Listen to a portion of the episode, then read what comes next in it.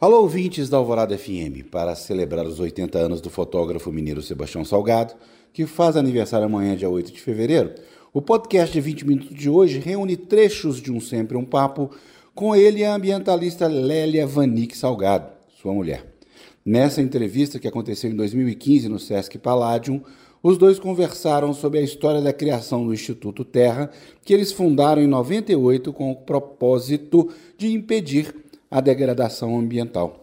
Há 26 anos, a organização atua na restauração do ecossistema e no desenvolvimento rural sustentável do Vale do Rio Doce, tendo plantado mais de 2 milhões e meio de mudas de árvores no município mineiro de Aimorés. Ouçam, vocês vão gostar. Lélia, conta pra gente como é que foi esse, esse sonho da, do Instituto Terra agora realizado e a pleno vapor. O Instituto Terra realmente é fruto de é, é, fruto de um sonho, mas no início foi realmente assim, até de uma tristeza de ver uma terra completamente degradada, um córrego seco, as árvores sem passarinhos, sem ar, sem é, é, animais. Então foi, era uma coisa tão triste nós vínhamos sempre na época do Natal, que é a época de chuva, lá em Moraes, onde o Instituto Terra estava. E aqui a gente via cada vez mais feio. E uma vez um, o meu sogro, que, era o, que, que continuava na, na terra, ele tinha querido limpar, arrumar um pouco as estradas dentro da fazenda. E o, trato, o tratorista veio e deixou a terra toda ao lado da estrada veio a chuva e aquela, aquela terra toda desceu e começou a fazer aqueles buracos horríveis, aqueles, a, a, aquela coisa era tão degradante que nós ficamos tão tristes, nós choramos. Gente, ali naquela hora me veio uma ideia que, francamente, eu acho que é a melhor ideia que eu já tive na vida. Que eu falei, vamos plantar uma floresta aqui, vamos plantar aqui. Nós não precisamos dessa terra para viver, então nós vamos plantar Vamos plantar, vamos, isso aqui vai virar uma floresta. Aí a gente fechou o olho e viu tudo, e viu tudo verdinho. Sebastião, na mesma hora, adorou a ideia, e aí a gente começou a trabalhar para ver como que a gente ia plantar essa floresta. Claro que naquela hora ali, na minha cabeça, a gente ia de férias todo ano e plantava um bando de árvores, aquela coisa muito empírica, né? muito sonhadora. De repente, não era nada disso. Plantar uma mata atlântica é uma coisa muito difícil, que depende de muito tempo, depende de muitas variáveis e, sobretudo, de muitos fundos e de muita gente para ajudar. E a gente, então, foi trabalhando, conseguiu muita gente para ajudar. A primeira pessoa foi um engenheiro florestal, Renato de Jesus, que fez um projeto e veio com um projeto que a gente tinha que para encher aqueles 700 hectares, a gente tinha que plantar 2 milhões e 500 mil árvores. Gente, uma coisa assim quase que impossível, né? Mas não tem importância, não, nós, nós vamos fazer. E aí a gente começou a trabalhar. Aqui em Minas Gerais, Zé Carlos nos ajudou muito. Teve o Célio, o Célio Vale, que também nos ajudou muito. E a gente conseguiu, até com aquela terra degradada, ter o estatuto de RPPN, desculpa, reserva particular do patrimônio natural. E aí acreditaram que a gente realmente ia fazer aquela floresta. Hoje, nós começamos a plantação em 99, em novembro de 99. Hoje nós já plantamos mais de 2 milhões de árvores. Nós temos hoje uma floresta que eu chamo floresta criança, porque é muito grande, já tem árvores até de 15 metros, já até com rodo bastante grande, mas ainda é uma floresta criança, porque ainda está fazendo, as copas das árvores ainda não são, ainda com todo tudo que tem uma copa de árvore madura. E nós já tivemos os animais já voltaram, os pássaros, os insetos e os mamíferos. Até nós já temos até uma família de jaguatirica. O que quer dizer que a cadeia alimentar está toda pronta. Quer dizer que é uma coisa maravilhosa. E hoje o Instituto Terra tem muitos projetos, que nós vamos falar neles aqui. Esse foi o início e que hoje é a nossa grande satisfação. É realmente como se a gente como se a gente tivesse feito uma outra família. O Instituto Terra é um dos nossos filhos. O importante que a gente criou no, no, no Instituto Terra foi essa ideia do laboratório, um grande laboratório. Nós pegamos uma grande experiência de recuperação ambiental em larga escala. Nós temos esse viveiro, nós temos uma das coisas únicas no estado de Minas Gerais e Espírito Santo, que é um laboratório de sementes, que conseguimos a duras penas montar um laboratório de semente, porque é, nós não somos ricos, não é? Nós, eu sou um fotógrafo, a Lélia é uma diretora artística, e a gente conseguiu uma captação de recursos no mundo inteiro. Todo mundo ajudou a gente. Aqui, é, em São Paulo, em Nova York, e muito na, na Bay Area de São Francisco, na Califórnia, na Itália, na Espanha. E nós conseguimos captar recursos e levar para lá. O que a Lélia falou na época do meu pai, que o trator tinha cortado e deixado toda a terra à margem da estrada. E quando a chuva veio, tudo aquilo foi para o córrego e matou o córrego. Aquele trecho de córrego que a terra chegou foi inteiramente assoreado. Isso que acontece, não é? A morte de uma quantidade de curso de água pela estrada mal feita. E quando você dá uma formação a esse operador de máquinas, ele constrói a estrada de uma outra forma, que a terra não vai para o córrego, que as águas que vêm pela estrada, elas não provocam erosão. Então, tem outra técnica que você fazer. Nós damos um curso para é, é, professores. professores, cursos para lideranças, para prefeitos, secretário de meio ambiente das prefeituras, polícia florestal. Lélio, é, a gente que é, do, que é urbano, né, não sabe de um monte de coisa desse universo. Isso é uma coisa consagrada. Tanto que acredito que o grande problema da questão da água hoje no mundo e a questão da própria Instituto Terra era a falta de informação que a gente tem desse assunto.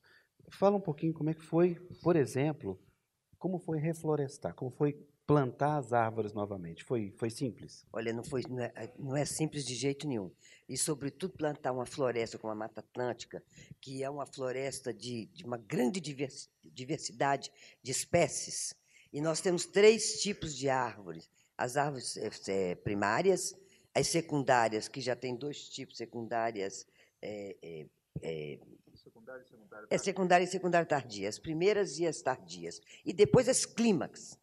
Então, essas clímax, que são essas árvores, as perobas, jacarandaias, que vão ficar anos e anos, que vão existir aí durante 300, 400, 400 anos. Então, essa floresta, a gente não pode começar a querer plantar com peroba, com, com jacarandá, com, com outra, essas outras árvores que a gente chama de as madeiras de lei. A gente tem que começar com as primárias, porque essas primárias é que vão dar, dar é, é, que vão é, recuperar a terra com as folhas que caem, com a umidade que fica, elas recuperam a terra para a gente poder plantar as outras. Porque, por exemplo, as clímax a gente só pode plantar em terra boa e onde tem um pouco de, de, de sombra. Lá no Instituto Terra, como não tinha mais nada, e lá em Moraes é muito quente. Então aquela terra, mas era um calor, um sol assim incrível, que a gente se perguntava se realmente alguma planta ia sair ali. E era uma fazenda de gado. O gado pisoteia, então a terra fica muito dura, fica muito, muito compactada. Então, até para fazer o buraco para a plantação, era muito difícil. E tudo é feito à mão. Então, quer dizer, as pessoas que trabalhavam naquele sol quente, muito difícil, foi muito difícil. Só te interrompendo, você falou hoje sobre essa coisa da, do pisoteio da vaca. Eu fiquei impressionado. Nem uma marretada no chão é tão pesado quanto uma pisada de uma vaca. vaca Agora você imagina, uma vaca tem, normalmente o, o, gado tem 600 quilos. Então, quando ele pisa, um, um, uma pata do, do, do, tem pelo menos 150 quilos, que vai pisoteando, e os outros 150, e vão aí só um, já, vai, já, já tem 600 quilos. Então, é uma coisa assim muito que, a, que, que, a, que a, nada mais sai nessa terra.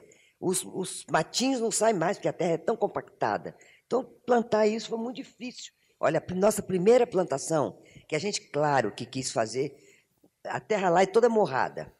A gente quis fazer logo nos primeiros, nos primeiros morros para poder começar a aparecer, né, nossa nossa floresta.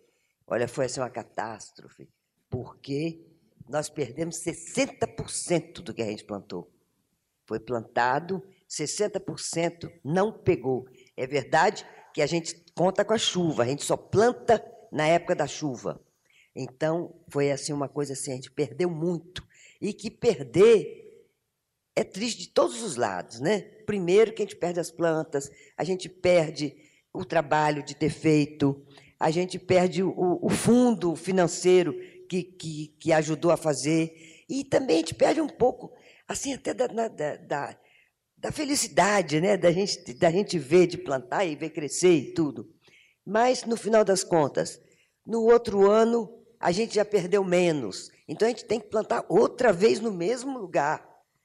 E, e, e por aí vai, quer dizer, foi uma coisa assim muito complicada de fazer, mas a gente aprendeu. Também precisa dizer que a gente também não sabia fazer também não, porque nunca ninguém tinha plantado uma, uma mata atlântica, a gente não tinha muita muita é, é, experiência escrita, experiência. É, nessa escala a gente não tinha. Então quer dizer que foi tudo muito muito empírico. Ah, já no segundo ano a gente já fez melhor, a gente já viu que o que o, a, que o, o buraco que a gente fez era muito pequeno e tinha um, uma circunferência muito pequena também, a gente já fez maior, então a gente tinha que tirar, depois que planta, a gente tem que tirar todo o mato que, que cresce em volta, tem que coroar, a gente chama de coroar. Tira tudo o mato em volta, porque o mato pode abafar a planta e matar. Porque quando vem a chuva, a plantinha cresce, mas o mato também. Então a gente tem que tirar tudo para o mato não, não, não, não, abafar a planta. Quer dizer que é muito trabalho, é muito complicado. Hoje, quando a gente vê aquela floresta, quem chega lá e vê, nem sabe que aquilo ali foi outra coisa. É, existe hoje um, um, uma espécie de um. É, todo mundo pegando uma carona no nome da ecologia. Né? As empresas todas são ecológicas, são limpas, não é? e, e, e existe uma grande quantidade de programas de plantadores de árvores. Então, é, a gente vê no mundo inteiro, doe um dólar e plante uma árvore. Mas, na realidade, não é bem assim. Plantar uma árvore é como você ter um filho.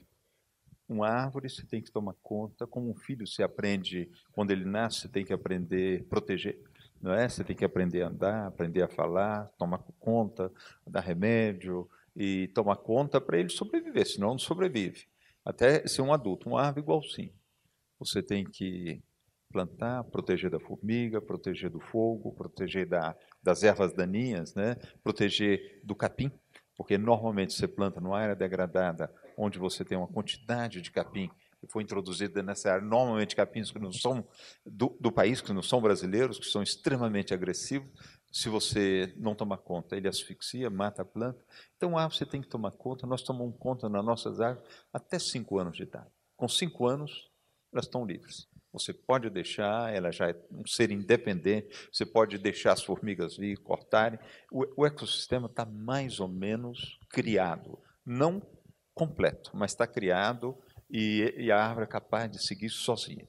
Então, custa muito mais caro que isso. Quando a pessoa falar para vocês, doem dois reais e plante uma árvore, é mentira. Não é verdade.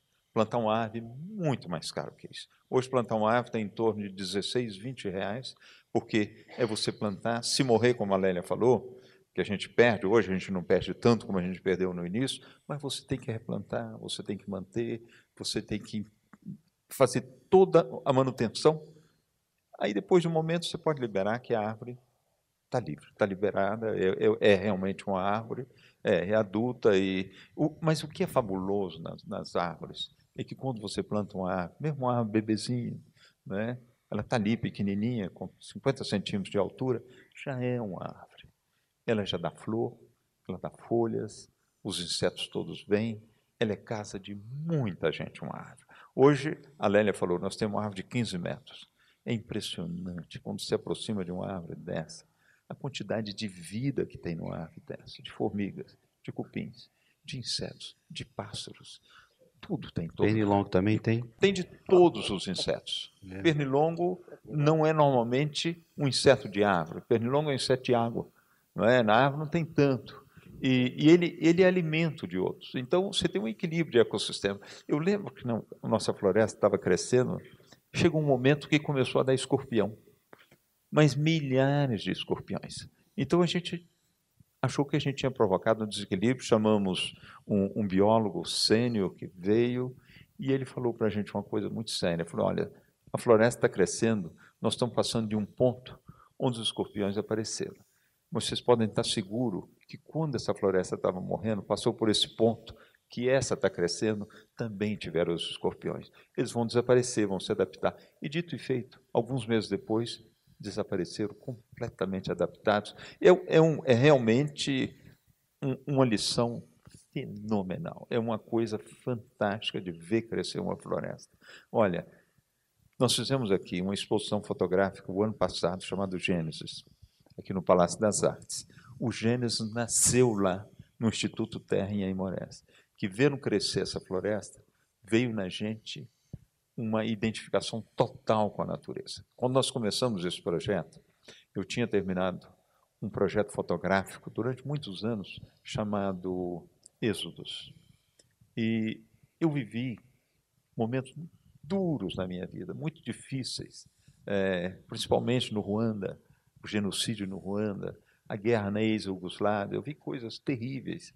E eu perdi realmente a fé na humanidade. Eu parei de fotografar, eu entrei numa depressão, eu comecei, eu tive um, um, um, um problema físico, eu comecei a ser atacado pelos meus próprios estafilococos, e nós viemos, foi coincidentemente o momento que meus pais ficaram velhos, e passaram essa fazenda para a gente, que a Lélia explicou, tivemos, tomamos uma decisão de reconstruir essa floresta. E nesse momento eu não tinha, não acreditava de forma alguma que a espécie humana pudesse é, é, subsistir. Eu acho era uma espécie programada, eu entrei numa depressão muito forte. E eu fui, né, começamos a construir essa floresta, tivemos um entusiasmo colossal, a vida voltando, mesmo que no primeiro ano nós perdemos tantas árvores, mas no segundo menos, no terceiro muito menos, e vimos voltar os insetos, os pássaros, tudo. E Chegou um momento que me deu uma grande vontade de fotografar, fotografar outra vez, e aí nós começamos a pensar num projeto de fotografia novo, foi aí que nasceu o conceito do Projeto Gênesis. De ir pelo mundo, ver o que tinha ainda de prístino, fotografar, e o resultado foram essa série de fotografia. E eu terminei o Gênesis muito mais otimista, mas não otimista em relação à espécie humana, otimista para o planeta. As espécies das formigas são tão importantes quanto as espécies humanas a espécie das baleias, tão importante como a espécie humana.